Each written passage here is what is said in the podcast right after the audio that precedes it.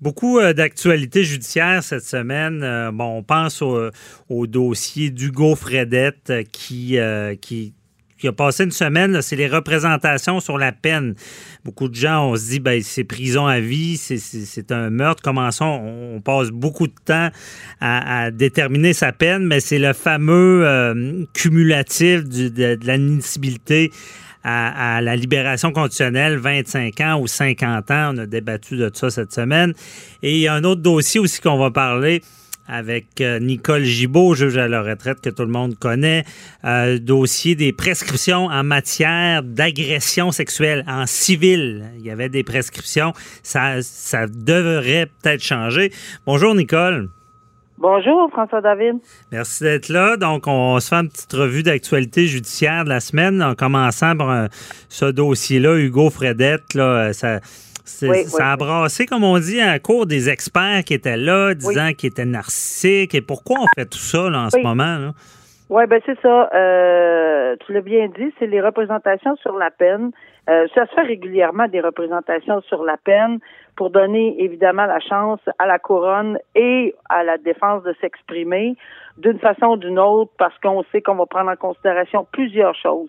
Euh, les facteurs atténuants, s'il y en a, les facteurs aggravants, et ici, on sait qu'il y en a une quantité assez importante de facteurs aggravants. Mhm. Et euh, c'est de ça qu'on a discuté tout, tout dans le but de, pour la couronne, de demander, et c'est fait maintenant, à compter de, de ce matin, c'est officiel, la couronne a demandé le cumul, l'application de l'article sur le cumul, cumul des peines ce qui avait été fait également, ou enfin demandé, lors de, enfin, une petite référence à Alexandre Bissonnette. Oui. Mais, mais ici, la grande différence, euh, ben, de toute façon, dans le cas d'Alexandre Bissonnette, on n'ira pas tellement plus loin en disant que ça n'a ça, pas été appliqué non plus, euh, mais que c'est en appel et que parce qu'on n'est pas allé par bloc de 25 ans, on, est on a fait un calcul là, euh, avec on a coupé un 25 ans.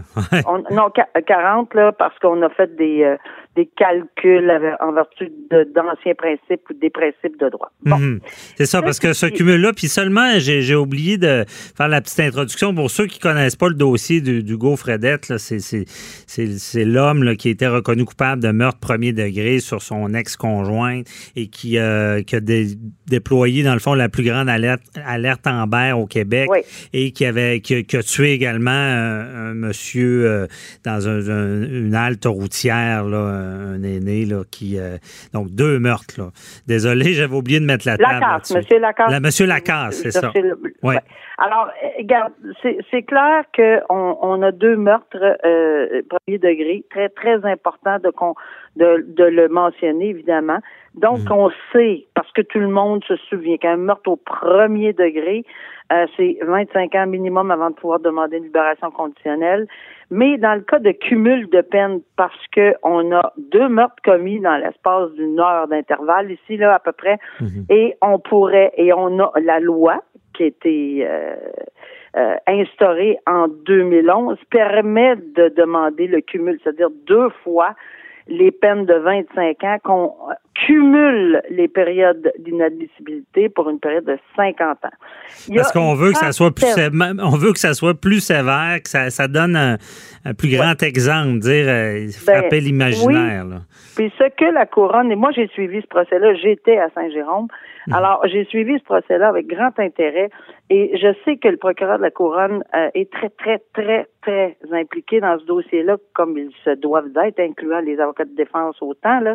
Mais il, euh, il, il martèle qu'il s'agit de deux, deux infractions commises dans l'espace d'une heure, mais complètement détachées que vraiment là, euh, le meurtre avec 17 coups de couteau sur Madame Véronique Barbe, sa conjointe, dans le cadre, selon le docteur Chamberlain, on s'en souviendra que mhm. euh, cette dame-là avait reçu 17 coups de couteau, ben c'était dans le cadre de harcèlement parce qu'il il voulait absolument pas qu'il qu'elle le quitte. Bon, alors il y avait tout ça, il l'avait harcelé par texto.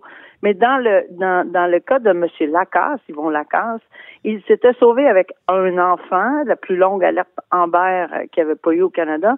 Euh, il s'était euh, dirigé dans une halte routière, routière et malheureusement, il a il a battu à mort. Et c'est la description, on n'ira pas plus loin là, parce que Mhm. c'est vraiment terrible. J'y étais, c'était vraiment terrible. Battu à mort, M. Yvon Lacance. Euh, deux, deux, tout ça pour lui prendre son véhicule, mettre le, le, le, le corps de M. Lacance et ensuite le jeter dans, dans, dans, dans- dans- plus Dans loin, les là, dans les boisés, puis les animaux l'ont dévoré, etc. Mais j'ajoute un élément qui a été plaidé hautement par la couronne et à mon humble avis, avec raison. Le tout s'est fait devant un enfant. Euh, il y avait il y avait un enfant de présent en tout temps, selon la couronne, en tout temps. Mhm. Donc, euh, euh, il était d'une. C'est tellement tragique la Atroce. description de la et atroce. Euh, il y a une dame qui était venue déposer une lettre et dé- décrivait. euh, ça, je, je, pas, pas cette semaine là, mais euh, décrivait ce que l'enfant euh, en ce moment, que- ben après, euh, Mhm. il, il est tellement traumatisé, c'est incroyable. Ben, tout ça pour dire que on insiste pour dire le docteur Chamberlain que c'est un, un, un individu extrêmement narcissique et ce qui est important au niveau des facteurs, et je le sais pour l'avoir appliqué souvent dans des sentences, c'est les facteurs aggravants tels je ne reconnais pas totalement ma responsabilité. Il y a, il y a une partie, ben, c'est la victime. L'autre partie, c'est parce qu'il voulait protéger son, son enfant, un enfant Mhm. euh, qui, qui était autour, puis que euh, bon, euh, il voulait absolument euh, faire intervenir euh, euh, celui-ci là, pour pas qu'il, qu'il- bon, euh, tu sais, alors il y a beaucoup de choses qui se sont faites et dites dans ce procès-là, mais malheureusement le tout a fait en sorte que rien de ça a été retenu par le jury et heureusement euh, pour euh, la couronne, c'est évidemment pour la couronne, pas pour la Mhm. défense, mais ils sont arrivés à un meurtre au premier degré. Alors la défense, dans les deux cas différents, pour la couronne, complètement des euh, interventions totalement différentes. Évidemment liées parce que si le premier n'était pas arrivé, le deuxième ne sera pas arrivé là. Ouais. Mais on comprend que c'est c'est vraiment deux deux événements différents. Tout ça devant euh, aux yeux et au su d'un enfant qui se trouvait Ah euh, sur les yeux. Alors euh, C'est terrible, mais- qu'on demande le- Mais le- en ce moment, ce qu'on veut, c'est le qualifier, là, en voulant dire, est-ce qu'on jette la clé puis il reste emprisonné quasiment toute sa vie, est-ce qu'il sortira Ben, à je- 94 ans, ou on lui permet de se réhabiliter? Là? Oui, je vais t'avouer qu'après avoir écouté le docteur Chamberlain qui dit, écoutez, c'est- puis c'est sûr que c'est important pour le tribunal, pas juste parce que le docteur Chamberlain ou quelqu'un d'autre le dit, mais c'est nettement important euh, que de, de comprendre si l'accusé est trouvé coupable, même s'il est en appel dans son dans un dossier, c'est peut-être là où un- il y a un frein. Parce qu'il en appelle de son verdict. Alors, est-ce qu'il va aller dire dans la boîte aux témoins, je reconnais ma responsabilité criminelle? Euh, mais c'est parce que un couteau à deux tranchants, parce que quand on reconnaît pas sa responsabilité criminelle, dans les témoignages qu'on a entendus, ben, c'est parce qu'on n'accepte pas pleinement sa responsabilité, puis on veut la partager avec les victimes. Il n'y a aucun partage de responsabilité qui existe Mhm. quand on soit 17 coups de couteau ou si on est battu à mort. Il n'y a aucun partage de responsabilité, il faut être clair là-dessus. Ouais. Donc, euh, c'est nettement dans la colonne des facteurs aggravants et la, Mhm. la, la juge. euh, Il y, a, il y a une trentaine, euh, François David, dossiers au Canada. Il y en a la moitié de ça qui qui euh, c'est- presque une, une intervention unique, là, comme dans le cas de M. Bissonnette. ben, C'est ça. Parce que Nicole, euh, on va s'en reparler assurément parce que euh, tout ça est contesté sur la, la Oui, constitutionnalité, absolument. puis on ne sait même pas si Oui. c'est possible de cumuler. Mais on s'en reparlera, puis on- il nous reste un peu de temps. On va parler des, des fameuses prescriptions. Dans le fond, euh, a- on, on voudrait que quelqu'un qui est victime d'une agression sexuelle, s'il veut poursuivre, dans le fond, pas pas une poursuite criminelle, là, une condamnation de la prison, mais c'est quelqu'un qui va être dédommagé en argent avec euh, un dédommagement d'argent, si on peut dire, au civil. Il y, a- il y aurait plus de prescription parce que c'est passé là, de. Explique-nous ça. euh. Oui, euh, c'est très, très intéressant. Puis ça vient, vient tout juste de- de- d'arriver aujourd'hui. C'est que la ministre de de la Justice a déposé un projet de loi, évidemment, euh, qui vise à rendre imprescriptibles les actions civiles en matière d'agression sexuelle à mhm. caractère, d'agression à caractère sexuel, pardon, de violence euh, qui est subie pendant l'enfance ou de violence conjugale. Très important comme tu l'as fait, de voir la différence. Mhm. Euh, un citoyen n'intente pas de poursuite criminelle. C'est la couronne qui dépose des accusations. Et évidemment, c'est imprescriptible au niveau criminel dans notre droit canadien. Mhm. Le code criminel, pour ça, c'est imprescriptible. Il n'y a pas de délai pour non, il n'y en a pas. Ça. Par contre, au civil, euh, moi, j'ai, quand j'ai commencé à pratiquer, c'était trois ans le délai de prescription. Hmm. Ensuite, ça a été monté à 30 ans, le délai de prescription. Et évidemment, il y en a qui ont passé tout juste à 31 ans. Ah, on peut pas prescrire. on l'a vu, hein, c'est ça, on a vu ça.